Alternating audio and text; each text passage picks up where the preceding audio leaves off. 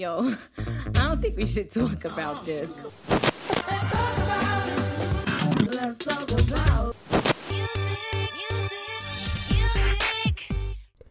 Bonjour à tous et bienvenue dans 3 minutes 49, la sélection Actu. Salut Romuald. Salut Adam, tu vas bien? Bah ça va pas mal et toi? Ma foi, écoute, prêt pour une prêt pour une nouvelle sélection Actu avec un petit programme bien sympa. Et oui, aujourd'hui du coup, avec au programme on a Frank Carter and the Rattlesnakes, le rapport Dark Ouais. Rainbow, et en fin d'émission on partira à la Nouvelle-Orléans avec Britty. Ouais, c'est sympa comme découverte aussi. hein. Bah ça va être pas mal, ouais. Juste avant quelques news, bah c'est parti du coup, on débriefe tes À l'attaque. cérémonies. Allez, Bah jingle ouais. et on y va. What's new, pussycat?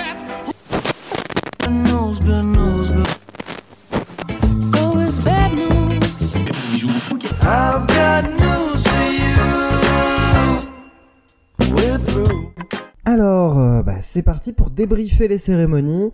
On en a deux sur quatre. Eh, on, on va commencer par ta préférée en plus. Hein. Oh, les victoires de la musique. Tout de suite avec de l'entrain dans la voix, on le sent. Ouais, super. Ouais, tu me confiais que t'es pas forcément fan de cette, euh, de cette cérémonie qui, tu trouves, perd un petit peu en crédibilité au fur et à mesure des années. Bah, c'est ça, moi en fait, que- comme je disais la dernière fois, c'est que j'avais vraiment cette impression en fait qui, qui cochait juste des cases, qu'il fallait un artiste vétéran, un artiste plus récent, un urbain, etc. Donc j'avais plus cette impression et au final, bah... Au final, on a l'impression qu'on prend pas les meilleurs, qu'on prend juste euh, un espèce, qu'ils essayent de trouver un espèce d'équilibre entre le succès populaire et, et la crédibilité artistique, mais je trouve Ouais. que c'est pas toujours en, dans la faveur des, des bons et nominés et, et gagnants. Ah bah écoute, en parlant des gagnants, justement, Zao Sagazan, cette année, qui repart Oui. avec pas mal de choses. Ouais, ouais, ouais, elle repart avec quatre, quatre récompenses. Donc la révélation féminine, la révélation scène, Révélation scène, ça me paraît très pertinent, hein, parce que sur scène, elle, elle a quelque chose quand même. ça on est d'accord, ouais, bah, elle a beaucoup de charisme hein, déjà, hein, de toute façon. Ouais. On a également du coup l'album de l'année pour la symphonie des éclairs et la chanson de l'année pour le titre La symphonie des éclairs. Je trouve ça pertinent aussi, c'est un très joli morceau. Oui, moi aussi, à vrai dire. Pour l'album, je suis un peu moins catégorique, car l'album avait quand même pas mal de lacunes, euh, même s'il était quand même très intéressant. On l'avait chroniqué. Et c'est vrai que la chanson La Symphonie des éclairs, par contre, elle est d'une, elle est vraiment d'une rare, d'une rare beauté. C'était très bien écrit, c'était très délicat, et c'est un, titre que je réécoute encore avec grand plaisir. Je suis content qu'elle ait remporté, euh, remporté tous ses prix. En tout cas, je trouve que c'est une artiste qui est quand même, euh, qui est quand même assez méritante. Et puis en termes de concurrence, vis-à-vis de la chanson de l'année, bah moi je trouve rien qui arrive à la hauteur du morceau, clairement. Tant mieux alors dans ce cas, c'est que c'est c'est que c'est c'est une bonne chose qu'elle ait remporté ce, ce prix. Si, si je sais pas quels étaient les autres nominés en fait du coup là-dedans, mais il y avait aucune chanson qui pour toi pouvait pouvait être à la hauteur ou? Dans les chansons, non. Dans les chansons nominées, en tout cas, non. D'accord. en règle générale, Dans les albums, en chansons francophones, euh, bah, moi je trouve que l'absence de voyous déjà dans les nominés est un scandale absolu, hein, de toute ah ouais, façon. ouais, ouais. Donc voilà. Ouais, là j'avoue, clairement. Déjà. Parce que clairement, oui, pour moi, c'était. euh, on- mais c'est pas pour rien qu'il était dans les tops. On avait notre album francophone de l'année, c'était bel et bien celui de Voyou. hein. Ah oui, effectivement. Sinon, On, on a coché encore la case Vianney, je crois. hein. on a encore coché la case Vianney. Je sais pas. Ouais, ex aequo avec Gazo. Voilà, ex aequo avec Gazo. Gazo, là, c'est la, la caution urbaine de la cérémonie. Je connais très peu hein, ce qu'il fait. Ouais, donc moi je aussi, me malheureusement. permettrai pas de donner mon avis. Mais euh, par contre, disons que je, je reste mitigé sur Vianney. Ouais. Par contre, sur l'artiste féminine, on a Aya Nakamura. Et forcément, Ouais. bah, ça, ça fait, ça fait parler un peu, hein, évidemment, Ouais. parce que Aya Nakamura, ça a beau être une artiste très écoutée en France et ailleurs, c'est une artiste qui est pas très appréciée par une certaine euh, sphère. On dira. Alors, à vrai dire, moi le premier, j'ai tendance à, avoir un a priori négatif sur Ayana Nakamura parce que je trouve que, bah, à titre personnel, je trouve que le fait de mettre à peu près n'importe quoi dans ses textes au bout d'un moment et quasiment d'inventer tout un tas de trucs, bah, au final, enfin, ça donne des textes qui sont un peu sans queue ni tête, des chansons qui sont pas. Mais après, c'est vrai qu'on en parlait un peu hors antenne avant, avant l'enregistrement et effectivement, bah, comme tu le disais, c'est une artiste qui fédère énormément et qui, dans sa niche, dans son style musical, euh, n'a pas de, de, de, de concurrence à la hauteur en fait. Donc effectivement, euh, en quoi qui je suis pour dire qu'elle n'est pas légitime là-dedans? Effectivement, effectivement, ça me fait quand même un je suis pas peu. un voilà. fan d'Aya Nakamura, mais effectivement, dans son, dans son style, qui est donc un style de, de pop urbaine qui va prendre énormément d'influence aux côtés des musiques africaines et mettre en avant au maximum les, les rythmiques davantage que les mélodies, c'est. Aussi euh, une artiste qui va cibler euh, un public qui est de manière générale pas laissé de côté, mais qui est pas forcément le public le plus ciblé en urbain notamment. C'est-à-dire vraiment, on va cibler les adolescentes de, on va dire, de, de 8 à 20, 25 ans, à peu près. Et dans cette niche-là, je n'arrive à trouver aucun ou aucune autre artiste qui fédère autant qu'elle ou qui propose quelque chose d'aussi original et d'aussi qualitatif. Donc ok, j'aime pas, c'est pas ma cam, mais parce que je suis clairement pas la cible, Ouais, que les textes, je les comprends pas parce que je suis un vieux boomer, probablement. Mais, bah, ça marche et tant mieux pour elle. Et à partir du moment où, on- moi, on trouvera un ou une artiste qui fait mieux qu'elle dans la même niche et dans le même genre, je dirais banco. Elle a pas la légitimité, mais pour l'instant, à mes yeux, elle l'a. Ouais. Ça se comprend effectivement et puis il faut il faut souligner aussi que c'est l'artiste francophone la plus écoutée au monde. Euh, ça me fait un petit peu mal au cœur certes, mais on peut pas lui enlever ça et du coup enfin voilà c'est pas un prix qui est volé quoi. Oui, mais bon. Bon, on franchit l'Atlantique et on fait le point sur les Ouais, Grammys. franchissons l'Atlantique et on part sur les Grammy.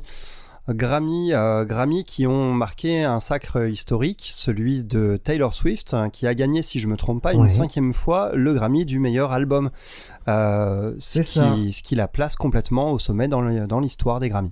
Ouais, tout à fait. Album de l'année, du coup, pour Midnight. Midnight. C'était pas mon chouchou. C'était pas mon chouchou. Je reconnais, moi, je, de toute façon, je l'avais déjà dit. Je pensais que c'est, je pensais que c'était Miley Cyrus qui allait tout rafler. Elle n'en aura finalement pas eu tant que ça. Elle aura eu enregistrement de l'année. Donc, Record of the Year qui récompense la qualité de l'enregistrement et de la production du morceau. Ah bah Flowers, c'est délicat. Voilà, à pas, à pas confondre du coup avec chanson de l'année qui la récompense la qualité d'écriture, qui est donc revenue à Billie Eilish pour What Was I Made For dans le cadre du film Barbie. Mm.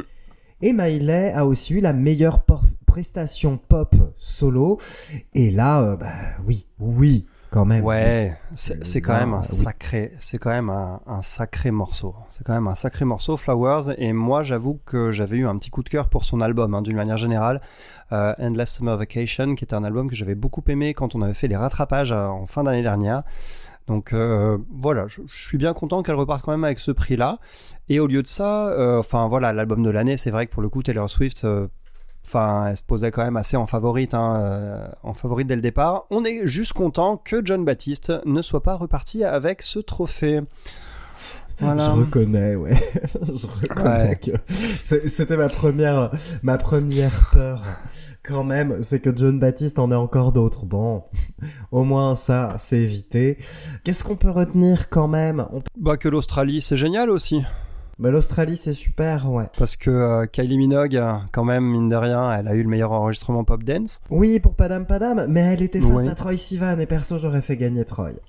Ouais, c'était. Rush en plus, c'était cette super chanson Mais oui, qui, ouvrait son album. Comment on peut ouais, passer à côté bien. de Rush? Mais bon, je comprends, Padam Padam est un super morceau. Euh, on peut retenir euh, du côté rock de la force qu'on a quand même Metallica qui repart avec la meilleure prestation métal. Ouais, sacré album, hein, 72 Seasons. Et d'ailleurs, euh, Ouais. j'ai- la main cornue en même temps, évidemment, euh, qu'on parle de Slash. C'était obligé. Euh, ouais, non, franchement, un, un- un super album, euh, 72 Seasons. Franchement, je suis bien content qu'il soit reparti avec ce prix. Après, c'est vrai que le rock reste quand même assez, assez de niche hein, dans cette, dans, dans, dans cette cérémonie, Oui. dans, ces, dans ces récompenses. Quoi. Ouais, après, bah, en termes justement rock, c'est Paramore hein, qui repart avec les récompenses d'album de l'année. Ouais, un groupe que j'ai toujours trouvé un petit peu trop, trop pop, trop. Comment dire Que j'ai toujours trouvé je- assez je me peu suis original. vraiment pensé- penché dessus, donc euh, bon. J'ai envie de faire un petit coup de gueule par contre, du coup. Ah ouais? Ouais, ouais, je, je suis, je suis pas content parce que c'est, c'est la récompense en fait que je ne comprendrai jamais au Grammy. C'est le meilleur nouvel artiste. Qui revient donc cette année à Victoria Monet. D'accord. Victoria Monet qui a sorti donc son album Jaguar 2 cette année. Sauf que, nouvelle artiste, je veux bien, mais Victoria Monet, elle est en activité depuis 2014. Ah, Donc un nouvel artiste qui a 10 ans de carrière. Donc effectivement, c'est son deuxième album au format long, Jaguar 2. Mais par contre, elle, elle a sorti 6 EP avant. Et des EP qui ont eu un réel retentissement et un réel succès. Elle a eu des collaborations avec Ariana Grande notamment. Donc, elle est très talentueuse, je ne remets pas du tout ça en question. Mais ce n'est pas ce que j'appelle un nouvel artiste pour moi. Bah non, effectivement, ouais, clairement. Donc je comprends la- l'album, en plus Jaguar 2 est correct, est très bon, hein, mais mais non, c'est pas une nouvelle artiste. Je suis désolé, quand tu as plus, quand tu as presque 10 ans de carrière, je ne parle pas de nouvelle artiste. Hmm. Je, je comprends, ouais. Je comprends, effectivement, c'est pas justifié. ouais. Alors, alors qu'il y avait beaucoup d'autres artistes justement qui avaient moins de 5 ans de carrière à côté en face d'elle. Dans la nomination, il y avait qui euh, Dans les nominations, il y avait Coco Jones notamment, Hmm. ou même The Warren Treaty. Je suis pas un grand fan de ce qu'ils font, mais leur carrière est bah, de fait plus récente. Ouais. Donc, euh, correspond peut-être. ah, C'est peut-être plus la, no- la nomination, en fait. De... C'est la, la nomination, peut-être, qui est à remettre en cause. Oui, oui, oui, je pense. hein, c'est vraiment la Ouais. catégorie. euh, pour moi, le problème, c'est pas l'artiste, parce que Victoria Monet, c'est très bien ce qu'elle fait. Hein, mais, mais comme moi, je la connais depuis un moment, c'est vrai que j'ai toujours cette impression de nouvelle artiste. Mais non, oui. enfin. Voilà, c'était mon petit coup de gueule. Et euh, bah voilà, qu'est-ce qu'on peut retenir d'autre des Grammy Euh, Félicitations à Larkin Poe, quand même, qui nous ont un, un- un petit euh, meilleur album contemporain blues, quand même. Ça, c'est Ouais. plutôt cool. Oui, parce qu'en plus, c'est tout à fait honnête. hein, on en avait parlé aussi de Larkin Poe à l'époque où cet album Oui. était sorti. Et puis, c'est tout à fait honnête hein, oui, ce qu'elles font. chouette. Euh, on attend juste une- un album de véritable consécration et véritable. euh, voilà, quelque chose Ouais. qui soit véritablement marquant encore, qui manque un peu à leur discographie déjà très fournie. Mais, mais voilà. C'est c'est c'est un groupe qui fait son, son petit bonhomme de chemin et qui le fait avec euh, avec euh, avec euh, intégrité, avec honnêteté. C'est voilà, c'est sans prétention, on va dire, mais c'est c'est très bien fait. Quoi. Ouais, ouais, ouais. Bon. Bah, c'est pas mal pour les Grammy. Du Bah coup, oui. il nous reste quoi? Il nous reste les Brit Awards qui arrivent en mars. Ouais. Et on a aussi, euh, bah, on se penchera dessus d'ailleurs, on se penchera, on se penchera aussi sur les Juno quand on aura un peu plus d'infos. Les Juno, c'est les récompenses canadiennes. Eh ben d'accord, oui, ça tombe bien parce que on a on a fait quelques incursions euh, dans ces contrées-là Bah, voilà. euh, l'an dernier, donc on va peut-être retrouver des noms connus. Ça sera sympa d'en reparler. Mm. Ouais, je pense. En- Bon, En attendant, je te propose qu'on parte sur nos chroniques. allez, on va parler serpent à sonnette. Ouais, tout à fait, avec le cinquième album de Frank Carter and the Rattlesnakes qui s'appelle Dark Rainbow. Allez, c'est parti.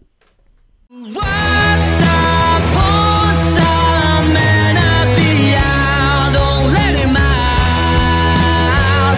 Where is he now?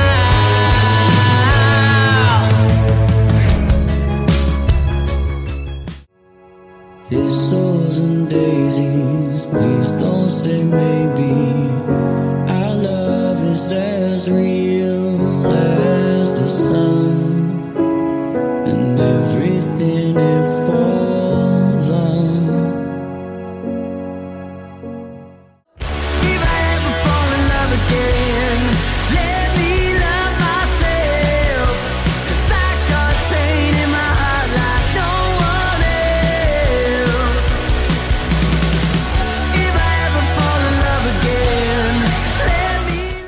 Alors, Frank Carter and the Rattlesnakes. Allez, présente-nous.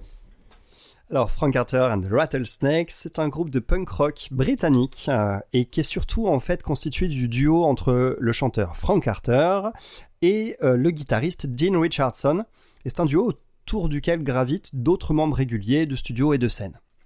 Euh, ils ont commencé leur carrière en 2015 et c'est une carrière assez prolifique qui est tout à fait imprévisible et éclectique parce que ça va du punk hurlé bien brutal à une pop rock beaucoup plus délicate, en passant par-ci par-là, car par quelques touches d'électro aussi.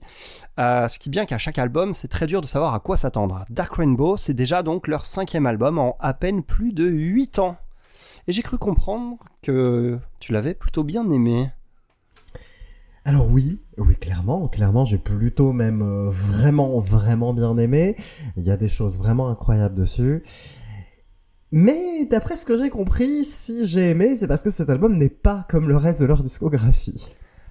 Alors, On va en parler tout à l'heure dans la disco, mais euh, je, tu peux aller sur le reste de leur discographie sans crainte. Il y a que leur premier album qui est vraiment sans aucune concession et qui est hyper agressif. Mais sinon, le reste de leur discographie est tout à fait écoutable. Il y a que deux albums qui sont un petit peu trop vénères, trop agressifs, dont un parmi les deux qui est même plutôt pas bon, on en parlera. Mais sinon, ils ont deux autres albums qui sont euh, quasiment du même calibre en termes de qualité que celui-ci, même s'ils ont un son un peu différent. Ok.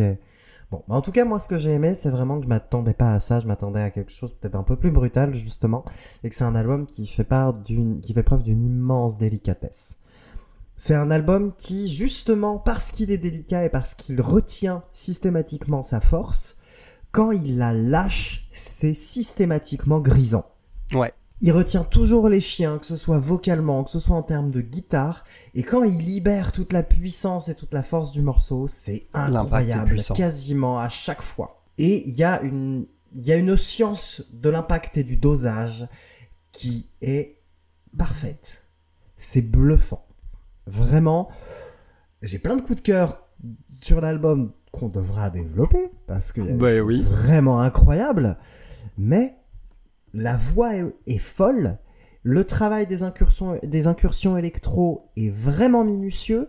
C'est bien fait hein, sur Man of the Hour, de la clairement. guitare qui est vraiment cool. Sans, sans pourtant faire des trucs compliqués en plus à la guitare. Hein. Dean Richardson, il fait pas de trucs compliqués à la guitare, mais par contre, il les fait tellement bien et tellement à propos que c'est c'est très bien fait. C'est comme tu dis, c'est une science du dosage effectivement. ouais. C'est ça. Pour moi, c'est un album qui a une science du dosage qui est bluffante. Vraiment, je suis soufflé. Il y a un sens de la mélodie pop. Moi, Ouais. c'est vraiment la première chose Ça, hein, qui me touche toujours. C'est la mélodie, la qualité des mélodies. Bah, là, on est euh, incroyable en Man of the Hour. Man of the Hour Mm. est un morceau sublime. Vraiment. Mais il y en a un autre dont je parlerai plus tard. Où là, j'avoue, belle claque. Donc non, vraiment, euh, bel album. Bah ça me fait plaisir qu'il t'ait plu. Moi je les découvrais en fait. C'est un, un groupe dont j'entends parler depuis des années sans m'être jamais penché dessus et je me suis dit c'est le moment de sauter le pas. Et effectivement, c'est un album qui amorce encore une nouvelle couleur hein, dans leur discographie, avec cette teinte un peu électropop à la production bien marquée, mais ça délaisse jamais donc les racines punk rock du groupe qui sont bien présentes. Euh, Il y a des guitares, comme tu l'as dit, qui sont super tranchantes, Oui. des refrains dotés de mélodies qui sont juste imparables, et les voix, c'est le gros point fort en fait. Frank Carter, il a une voix vraiment, Une voix vraiment, dingue. vraiment irrésistible. Et c'est, il arrive à faire un petit peu frotter sa voix comme ça. Il est aussi, sa voix est aussi belle quand il, quand il pousse que quand il est en voix plutôt feutrée, euh, très claire, très cristalline en fait, comme ça, sans, sans trop d'aspérité. C'est, c'est limpide et c'est un album qui est, je trouve, très facile d'accès, mais dans lequel pointe quand même une personnalité qui est super marquée en fait. La personnalité du groupe, elle est, elle est là en fait. L'album, il existe en tant que tel et il ressemble pas vraiment à, à d'autres albums en fait. Je sais pas comment dire ça. Oui, non, clairement, il y a un Mm. travail sur l'ambiance, euh, il y a un travail sur, sur une certaine lourdeur Oui. qui est quand même vraiment chouette. C'est délicat mais lourd. Oui, c'est ça. Dans le son, c'est très travaillé en fait. Le son est très travaillé quoi. Et quand ça décolle, il faut s'accrocher à son siège. Et ça, c'est Ouais. assez génial. Ça décolle toujours de la bonne façon au bon moment. C'est vraiment assez génial. C'est pas un album qui est inattendu par contre dans ses structures? Parce qu'on sait Non, que pas vraiment. décoller à un moment ou un autre. Oui, voilà, c'est peut-être Ça ça. le fait toujours À de un la moment, bonne la manière. recette- Donc, euh, La, la recette, elle est, elle est un peu, peut-être un poil trop déclinée en fait sur l'album. On a souvent cette petite teinte électro qui enrobe un côté rock, des refrains calmes et enfin des couplets calmes et des refrains qui sont chantés à l'octave au-dessus avec plus de puissance et une libération des guitares. Mais euh, la qualité des mélodies, la qualité des compositions, les ponts qui sont souvent surprenants hein, dans, dans, dans tous les morceaux. On a les ponts sur lesquels, par exemple, le piano vient prendre une place particulière, comme sur Man of, sur, comme sur Man of the Hour, par exemple. ouais, Euh, voilà, ouais. Tout ça, ça permet quand même de renouveler à chaque euh, morceau l'intérêt. Et on a des petites surprises avec une délicatesse assez surprenante euh, et une émotion qui, est, qui, qui d'un seul coup vient, vient fleurir d'un seul coup euh, par surprise un petit peu qui à chaque fois en fait nous, nous embarquent et peuvent euh, relancer l'intérêt. Donc c'est c'est un album que j'ai trouvé moi aussi excellent. Euh, commençons par tes coups de cœur. Man of the Hour, évidemment, tu nous en as parlé. Man of the Hour, Man of the Hour, c'est une grosse claque. Hein. Ça, alors ça n'ouvre pas l'album, mais presque. Presque, ouais. Il y a Honey d'abord. Mais euh, ouais, Bon, Oni qui est, qui est très bien aussi, hein, un petit peu plus Oui, c'est un opener sans puis, euh, risque, mais c'est la recette Voilà, en fait disons déjà qu'elle est est, est sacrifiée exposée. pour quoi. moi. Oni, elle est, Oni, elle est, elle est sacrifiée. Parce que Man of the Hour, c'est ce que je disais en fait, là, on a vraiment cette science du dosage. Ça décolle au bon moment, de la bonne façon. La voix, elle colle des frissons. Ouais. C'est euh, immense. Quand il euh, commence à chanter immense juste le tout début là. Ouais, bah oui. sun. Quand il commence ce truc là, moi je suis comme un fou quoi. Et les incursions électro, elles sont dingues. Toute cette introduction justement, toute cette introduction électro un peu qui suit les accords de la chanson, c'est incroyable. C'est vraiment incroyable. Ouais. Et Sun Bright Golden Happening. Oh la vache, qu'est-ce que c'est que ce truc? Euh, f- Bah, c'est Moi, j'ai écrit dans mes Si notes- on- C'est pour cet album qui, c'est pour cette chanson qu'il faut écouter cet album. Le reste aussi. Mais cette chanson-là, impérativement, on écoute pour ce titre. Moi j'ai écrit sur dans mes notes sur cette chanson, j'ai écrit faut arrêter de vouloir me faire chialer, Franck. Mais oui, putain, c'est, ouf. L'album mérite d'exister Mm. pour ce morceau. Juste Ce ça, morceau la est- carrière de Frank Carter and the. Rattlesnakes mérite d'exister pour un titre comme ça. Pour celui-ci, Et tu sais quoi? c'est une immense claque. C'est, Pouah. Il existe peut-être d'encore meilleurs morceaux, peut-être un sur toute leur, euh, dans toute leur discographie. Il, est peut-être, il existe peut-être un morceau que je laisserai au-dessus de celui-ci. On en parlera. Euh, Il y a Queen of Hearts aussi, hein, qui est juste avant d'ailleurs dans l'album. Euh, Je, je, la, je la mets quasiment au même niveau d'ailleurs, Queen of Hearts. Ouais. Moi je trouve que dès Oui, les oui, premiers accords plaqués, hein. dès les premiers accords plaqués bien espacés, j'étais à bord tout de suite. Et quand il commence à chanter sur, euh, quand il commence à chanter dès sa première note, j'ai fondu complètement.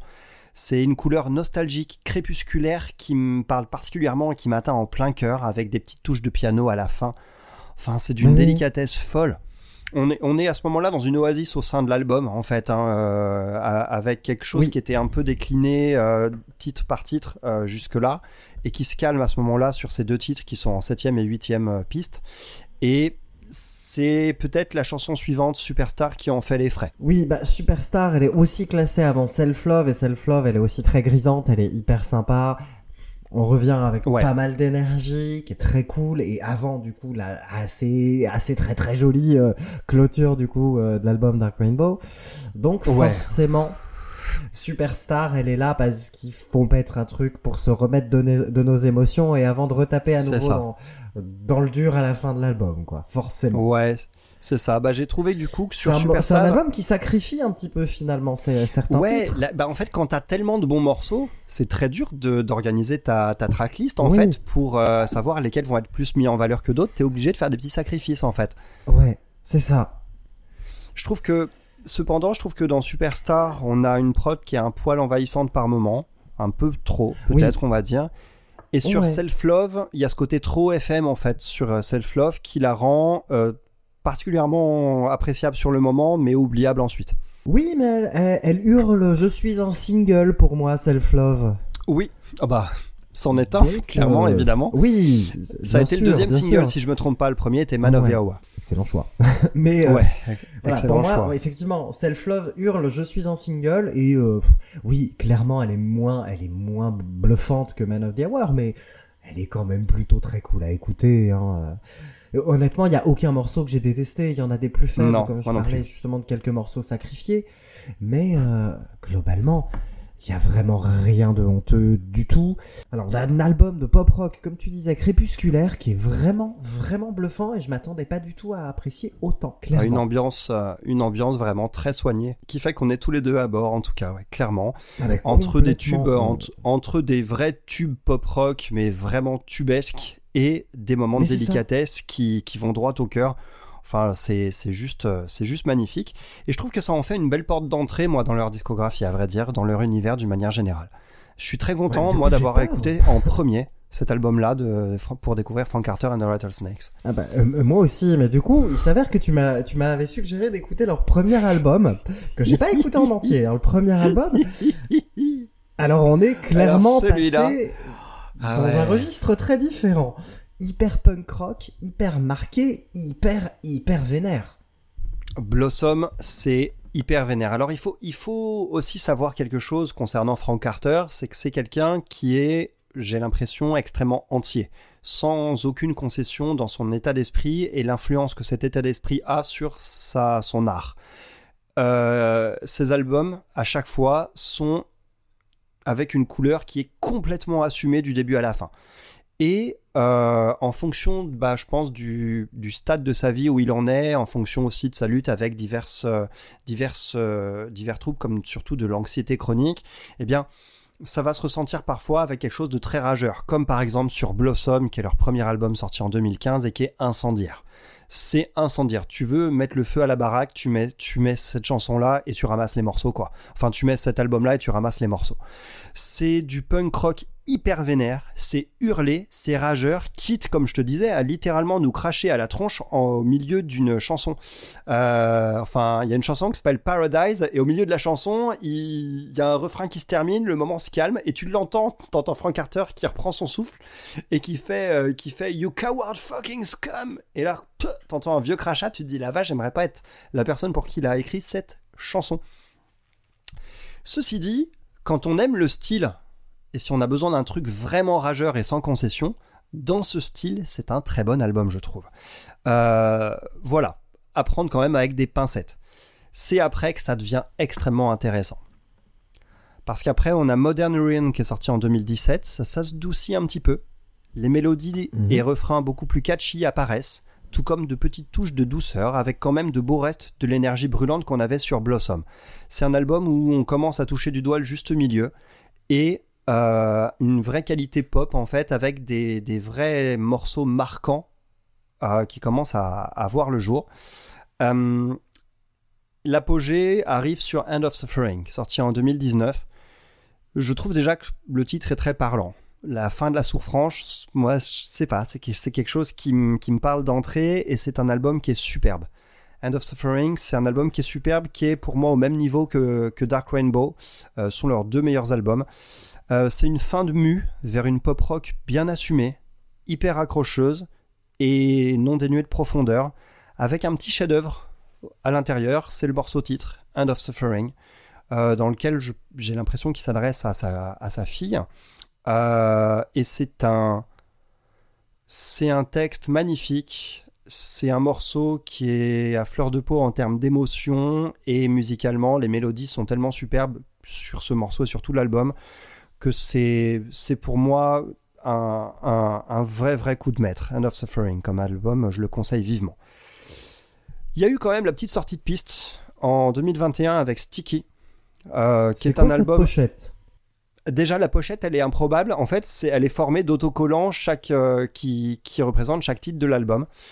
Euh, c'est très coloré et c'est un improbable retour au punk bien vénère, mais avec une couleur très différente de ce qu'on avait sur Blossom. Euh, on a la basse et la prod qui sont bien mises en avant. Euh, c'est d'ailleurs ce qui restera en fait ensuite sur Dark Rainbow. On a des featuring en pagaille. On a des morceaux assez superficiels et interchangeables. Et le tout le tout, je trouve, assez loin du dépouillement bien assassin et bien viscéral et incendiaire qu'on avait sur Blossom, euh, qui est beaucoup plus, beaucoup plus marquant, je trouve, dans ce style, dans ce style vraiment, vraiment droit au but, quoi. C'est un album dispensable, mais dont, on va dire, les mélodies et l'énergie peuvent se révéler assez appropriées dans le bon contexte d'écoute, par exemple salle de sport, quoi. Euh, voilà. Je, je tenterai à la salle, je te dirais. Mais euh, ouais. C'est un album assez, ouais, assez, assez motivant, assez efficace dans un contexte approprié, mais sinon, il est, il est tout à fait dispensable. Donc voilà, je conseille Dark Rainbow évidemment qu'on a qu'on a surkiffé et End of Suffering en particulier. Et si vous voulez vous risquer euh, du côté obscur de la force du groupe, faut écouter Blossom, mais préparez-vous. Ok, très bien. Bah, c'est noté. Bon, on est pas mal du coup pour Frank Carter? Ouais, clairement, on est pas mal et on va rester un petit peu rock avec une petite chronique en 3 minutes 49. Hein. Ouais, c'est parti. Tu vas nous parler de Courting. Ouais, Courting et leur album New Last Name.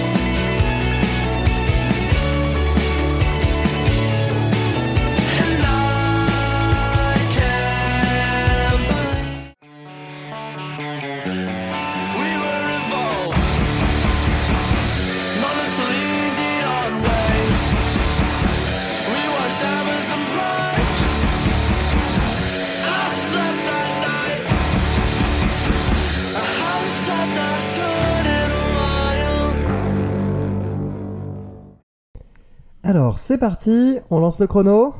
Allez. Allez, go. Alors, Courting, c'est un groupe de post-punk euh, teinté d'électro, originaire de Liverpool. Et c'est un groupe qui est composé de Sean Murphy O'Neill, Sean Thomas, décidément il y a beaucoup de Sean, mais c'est les, les seuls. Malheureusement, ensuite on a Joshua Cope et Connor McNann. Euh, sinon, il se sera appelé The Shuns, bien évidemment. La formation qui a vu le jour en 2018 a d'abord publié quelques singles et un EP avant de sauter le pas du long format, avec un premier opus qui s'appelle Guitar Music, qui est sorti en 2022 et qui portait pas forcément très bien son nom. Euh, je l'avais trouvé assez indigeste. C'était un album qui était alourdi par une quantité d'effets et de bruitage assez, euh, assez lourdingue. Le groupe publie aujourd'hui son successeur, donc deuxième album, New Last Name, un disque où le seul effet qui subsiste est l'utilisation nouvelle de l'autotune. Ils ont viré tous les autres effets, quasiment virés. Il en reste quelques traces, mais c'est l'autotune qui débarque. Euh, ceux qui écoutent ce podcast depuis quelques temps connaissent mon aversion pour cet effet. Ça m'a semblé un peu abusif, voire parfois inutile, comme sur la première chanson Throw, qui avait pourtant tout d'une chanson honnête. Mais, au fur et à mesure des écoutes, eh bah, force est de constater que ça se marie finalement plutôt bien au style très rock indé euh, années 90, on va dire, du groupe, dont l'identité perce enfin la surface en l'absence de la pelletée d'effets sonores qui polluait leur premier opus. Donc évidemment, ces effets ils disparaissent pas non plus totalement, mais leur dosage est beaucoup moins étouffant et donne quelque chose de beaucoup plus léger et tout à fait appréciable. Ça laisse exister beaucoup de choses. Ça laisse exister des guitares qui sont bien claires, des refrains qui sont bien catchy, des morceaux à la dynamique beaucoup plus facile à appréhender, comme par exemple le surprenant The Hills, qui est un morceau euh, avec vraiment pas mal de petites surprises. Globalement, bah, je trouve que c'est un album qui monte en puissance. En fait, les dosages passant bien mieux au fur et à mesure de l'écoute de l'album que sur les deux trois premiers morceaux où on sent que ça cherche un peu. Et on a des grooves hyper bien sentis qui viennent d'un seul coup nous rappeler des groupes comme Phoenix ou comme The Cure par exemple sur les morceaux We Look Good Together ou Emily G aussi. Il va se dégager de l'album une bonne humeur en fait, certaine et bienvenue et ça explose sur mon coup de cœur qui est Babies, un morceau excellentissime avec un riff que, qui m'est resté en tête dès la première écoute et on a quand même une belle homogénéité d'ensemble.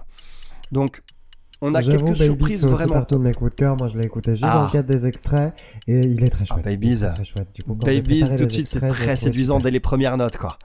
Et ce genre de petite surprise, ça fait pardonner le trop-plein d'autotune, ce qui ne l'empêche pas de s'imposer comme un choix artistique assez intéressant, qui sait d'ailleurs se faire oublier au gré de titres plus directs comme Flex, pour même carrément disparaître sur un bon tiers de la galette. Donc au final, c'est un album que j'ai trouvé très agréable, et qui surpasse sans effort son prédécesseur, tout en marquant une belle évolution sonore. Donc c'est un groupe bah, que, je vais, que je vais suivre avec plaisir. Et pour euh, conclure, eh bien, les morceaux que je conseille sont quand même assez nombreux sur cet album qui n'en compte pourtant que 9.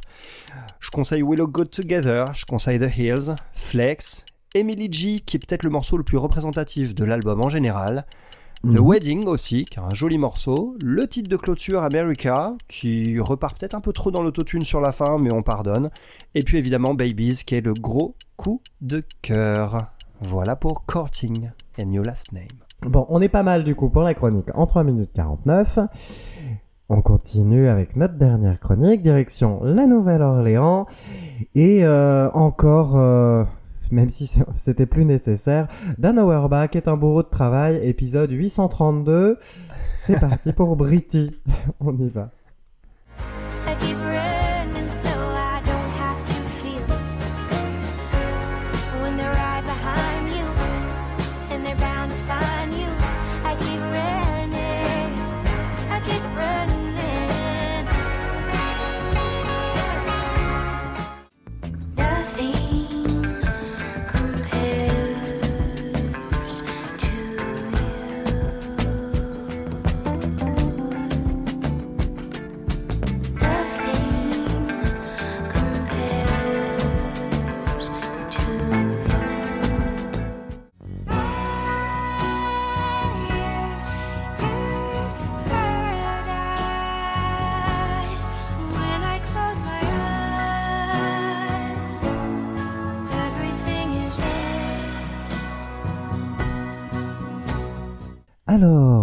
Britty, donc nouvelle signature chez Easy Eye, produite donc par Dan Auerbach.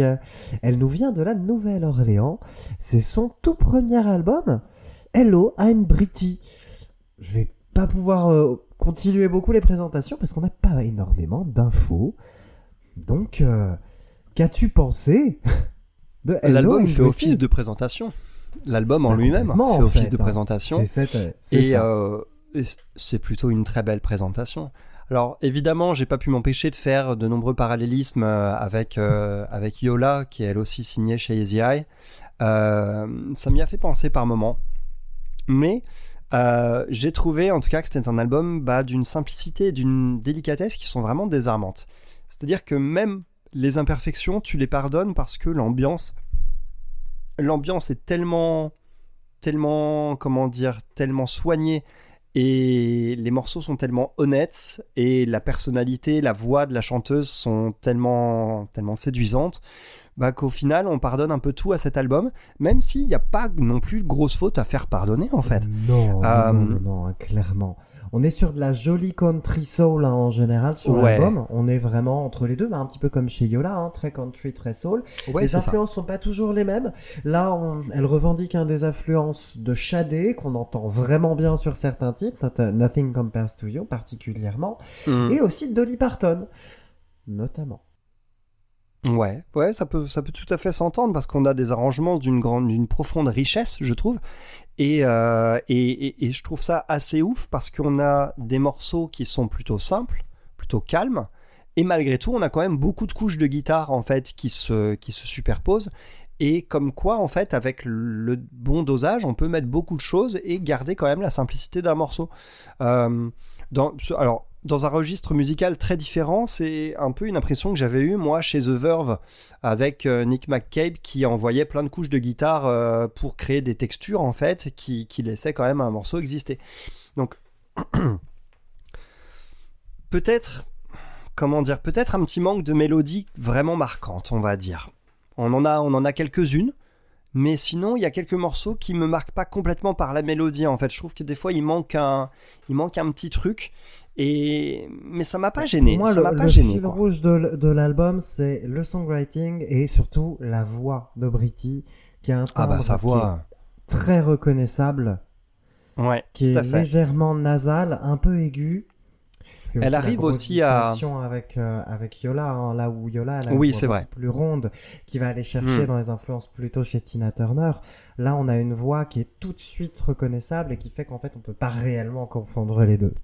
Non, bien sûr. Oui, c'est clair. Elle a, elle a, elle a aussi cette capacité en fait à, à doser en fait euh, sa voix dans le sens où euh, la, la puissance est rarement utilisée et parfois on a des morceaux où elle va vraiment chanter en voix pleine dans les aigus et d'autres où elle va plutôt avoir quelque chose de très feutré. Comme tu l'as dit, hein, comme sur Nothing Compares to You, euh, il y a quelque chose de très, euh, de très voilà, à pas confondre évidemment avec la chanson célèbre de, de Prince et de Sinead Non. O'Connor. Bon, ben voilà, on peut pas, on peut pas trop confondre comme Ouais, non, voilà, elles c'est ça. Beaucoup plus le Shadé que le Prince, hein, cette chanson-là. Effectivement, il y a un côté très, très aérien, très feutré. C'est- il y a un petit peu de fragilité d'ailleurs, je trouve aussi hein, dans cette voix, un peu. Oui, bah c'est ce côté, euh, j'allais dire un peu chevrotant, mais oui, effectivement, elle a un vibrato qui est assez marqué, ce qui fait que quand elle Ouais. pousse, ça donne l'illusion d'une certaine fragilité vocale, ce C'est pas ça. du tout le cas. Mais Ah non, mais c'est tellement beau. Ça, ça donne Ah, beaucoup d'émotions en fait. sublime. Donc euh, Ouais, c'est comme, comme un- Lullaby, c'est comme qui est un. très très fort. Oh là là, ouais, ouais, ouais, ça c'est très joli. C'est- comme un petit, c'est comme un petit sac de bonbons en fait finalement. Moi, c'est un peu comme ça que j'ai vécu cet album en fait. C'est un moment un peu hors du temps quand on l'écoute. C'est pas trop sucré. L'enrobage est hyper Non, soigné. Clairement. Et, et on a envie de le garder pour soi. C'est pas le genre de truc que t'as envie de partager avec ton voisin, genre bah tiens, je t'en passe un peu. Non, t'écoutes cet album, bah t'as l'impression qu'elle chante pour toi. En fait, je sais pas comment dire ça, mais Ouais, ça t'enferme dans une bulle assez intimiste, en fait. Ouais. Donc euh, j'ai- j'ai adoré, j'ai vraiment adoré. Comme je disais, mon seul regret, un peu plus de variété dans les ambiances, peut-être, qu'aurait été bienvenu. Tout comme quelques mélodies, peut-être un de peu plus originales. Pour le coup. Ça reste typique de la Eye, hein. On est de toute vrai. façon toujours dans ce carcan blues, rock, soul, country, qui est typique de la quasi-totalité des artistes signés chez Easy Eye. De toute façon. Donc quand on, quand on écoute un album de ce label-là, on est euh, à peu près en On terrain connu. Donc moi, j'attendais pas Mm. spécialement de surprise de ce côté-là. Bah, tu sais pourquoi moi j'en attendais? À cause de mon gros coup de cœur sur cet album, qui est le morceau d'ouverture. Moi, j'ai Oui. craqué complètement sur So Tired, qui est le morceau d'ouverture. So J'ai trouvé ça- aussi, ouais. Hyper original dans la construction, très original dans la mélodie. La voix, le groove, la basse, les guitares, les mélodies, pour moi c'est un trésor instantané cette chanson. Et je trouve que les autres sont un peu moins risqués en termes de construction, sauf évidemment quel- quelques très jolies choses comme Lullaby justement par- particulièrement. Voilà, qui a une très jolie Mais- construction aussi, Lullaby. ouais. C'est vrai, mais du coup, je m'attendais à un peu plus de, de risque de cette un peu plus d'originalité dans ce sens-là, en fait, sur le reste de l'album. Et au final, j'ai eu juste des très jolis morceaux, dont aucun n'est à jeter, aucun n'est vraiment moins bon que les autres. Toujours beaucoup de délicatesse, euh, toujours quelque chose de très soigné sur les guitares, mais que des petits coups de cœur par-ci par-là quand même, quoi. Nothing Compares to You, Keep Running aussi, quel joli riff de guitare pour, pour démarrer. C'est toujours ouais, Keep Running. C'est toujours délicat, très, très, entêtant, très entraînant, et la mélodie reste en tête. On a des airs de Tracy Chapman aussi qui sortent par-ci par-là. Ça m'a fait penser un peu à. Ça m'a fait penser à, à ce qu'on avait dit sur Joy Oladokun en fin d'année dernière. Oui, Sur- oui, un peu. Il y a ouais, un- un, côté beaucoup moins rock FM quand même. Hein, euh, Oui, c'est vrai, mais ça- c'est- hein, vraiment.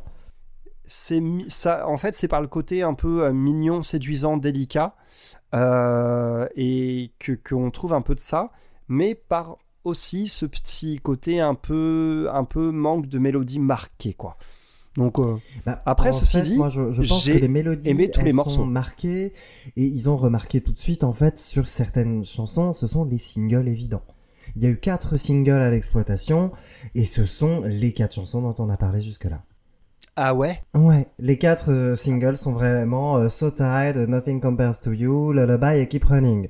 Donc comme Ah quoi bah ils ont d'accord, la vache. Bien identifié. c'est incroyable c'est les Le- les le quatre seuls morceaux de l'album sur lesquels j'ai mis des coups de cœur le reste est très bien mais c'est les quatre seuls sur lesquels j'ai mis des coups de cœur donc là chapeau pour le choix des singles en tout cas en ce qui me concerne Bah, c'était assez évident en fait. hein. Quand on écoute l'album, Mm. c'est une évidence assez.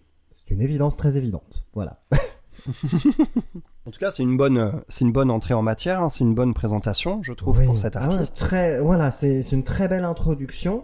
J'ai hâte d'écouter la suite, vraiment, parce que bah, je vais, on va continuer hein, le parallèle avec Yola, parce que chez Yola, son premier album, il était très très intéressant, mais il n'est pas du tout à la hauteur du second. Que j'ai toujours pas j'espère écouté, que à vrai dire. Britty nous fera la même chose, et j'attends des prises de risque, comme chez Yola, hein, donc des prises de risque plus marquées, une personnalité encore plus forte.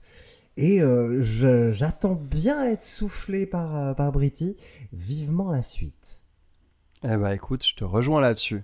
Malheureusement, on va pas pouvoir parler euh, de sa discographie. Non, à part reconseiller très très fort les deux, les deux albums de Yola et de manière Ouais. générale de garder un œil sur les prods de chez Easy Eye et de Dan Auerbach. D'ailleurs, on, a un album des Black Keys de hein, plus. qui va pas Oui, tarder. il y a un album des Black Keys qui va Mm. pas tarder, ouais.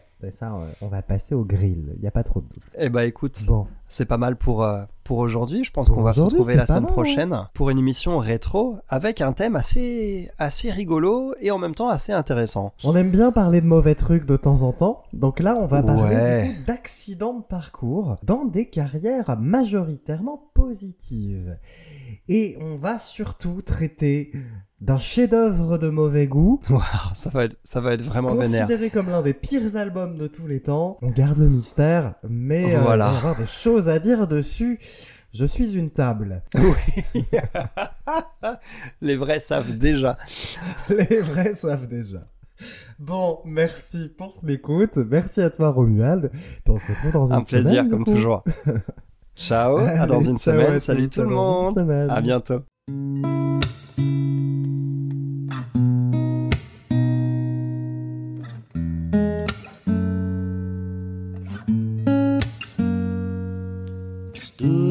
Sun, way after dark, drinking crushed ice, drunk on your laugh, just trying to keep up.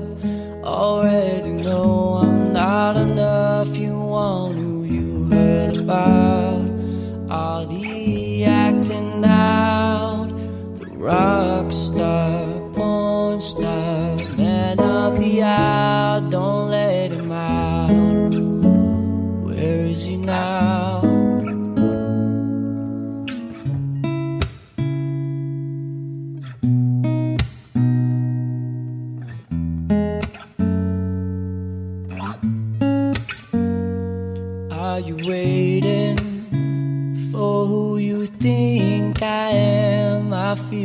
feel translucent with you, baby. You made me see through, but I'm still breathing. What is a boy to do? I feel translucent and blue.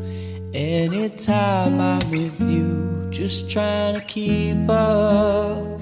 Already know I'm not enough.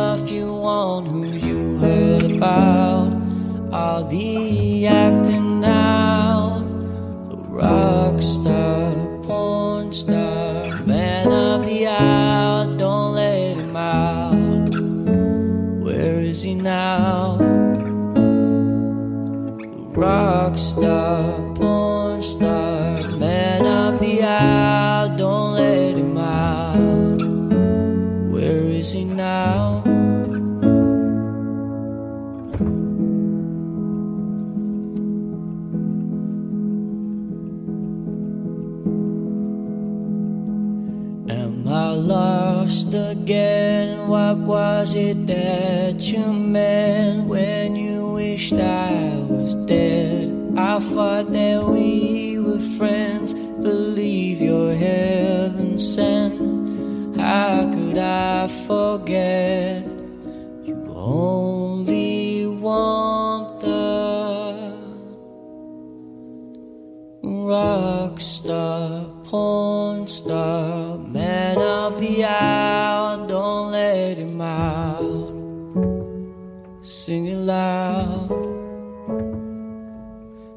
Run.